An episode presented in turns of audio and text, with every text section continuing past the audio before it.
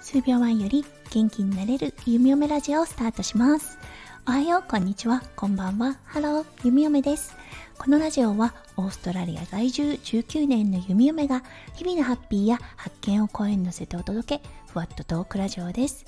今日は4月3日日曜日ですね。皆さんどんな日曜日の午後お過ごしでしょうか？弓嫁は今日は看護のお仕事へ来ておりますはい。ということで、今日の配信は先日収録させていただいたものを配信させていただいております。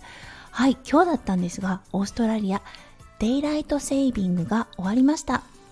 デイライトセービングっていうと何だろうって思う方多いかもしれませんが、サマータイムっていうと、あ、聞いたことあるっておっしゃる方も多いのではないでしょうか。そう看護をしていてこのデイライトセービングってね結構ネックだったりするんですまず第一に馴染みがないっていうことでふと気を抜いているとすっかり忘れてしまったりするんですよね今はもうスマホがね普及されてきて時計も自動的にセットされるのでうんあの間違えるとか忘れるっていうことはすごく少なくなったんですが前はねすっかり忘れていて1時間早く行ってしまったり1時間遅く行くことになって電話を受けたりというようなことがね結構あったんです。はいそして2つ目看護をしていてこのデイライトセービングがネックなところ。これはね夜勤です。今日は朝の3時が2時になったということで1時間勤務時間がね長くなってしまうんです。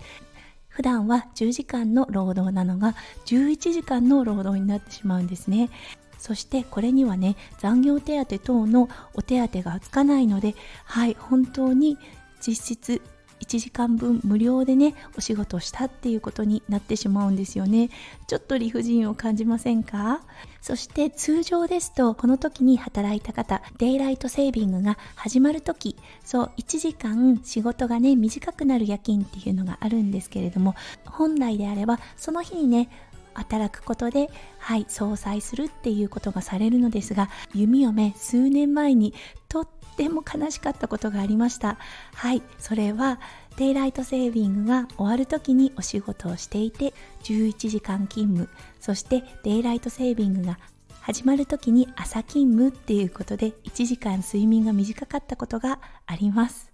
はいただただうんなんかアンラッキーだったなーって今でも覚えてるくらいなのでとっても弓嫁の中で納得がいってなかったんだなって思います。はいそして夜勤でそしてこの夜勤のチームリーダーになるとちょっとねややこしいことになるのが例えば朝の2時から3時に手術が入っていたとします。そして3時過ぎにオペが終わったっていうことになったとすると3時に時計が2時となるのでてもややこしいことになるんですね、うん、これはどうしてもコンピューターの関係となるので本当にややこしくなります。この時間のオペに入った患者さん。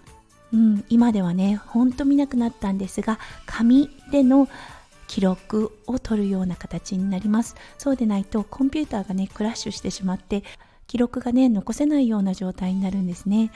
なので日本人の弓嫁にとってはちょっとね馴染みのないデイライトセービングの文化そして夜勤のある看護師をしているとどうしてもねいくつかの問題に当たるようなこともあるなと思ったので今日はねこの配信をさせていただきました。はいということで今までは夜の7時とかね長い時で8時ぐらいまで明るさがあったデイライトセービング終わってしまったということではいもう5時になると暗くなり始めるオーストラリアの冬にまっしぐらとなります。はいということで今日は今日で終わったデイライトセービングについてお話をさせていただきました。今日も最後まで聞いてくださって本当にありがとうございました。皆さんの一日がキラキラがいっぱいいっぱい詰まった素敵な素敵な一日になりますよ、そして引き続き素敵な日曜日の午後お過ごしくださいませ。それではまた明日の配信でお会いしましょう。数秒前より元気になれる弓嫁ラジオ、弓嫁でした。じゃあね、バイバーイ。